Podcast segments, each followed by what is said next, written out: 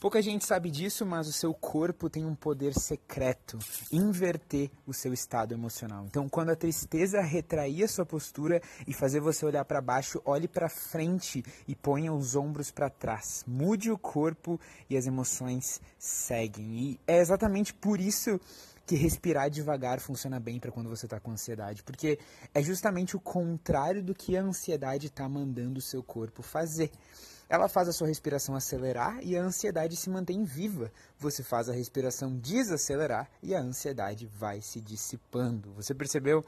Corpo, mente e emoções estão conectados, muito conectados, extremamente conectados, como um casal de velhinhos apaixonados comemorando 200 mil anos de casado.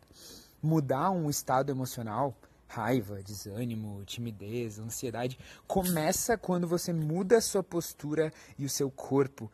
Se a timidez faz a sua voz sair com volume baixo e seu olhar desviar de tudo, você sobe a voz, sobe o olhar e a sua timidez vai se dissipando. Primeiro o corpo, depois a emoção.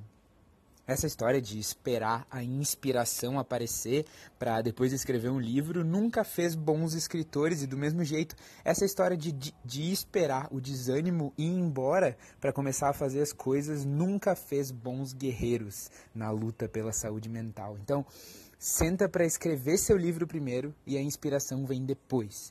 Mexa seu corpo primeiro e a timidez se dissolve depois.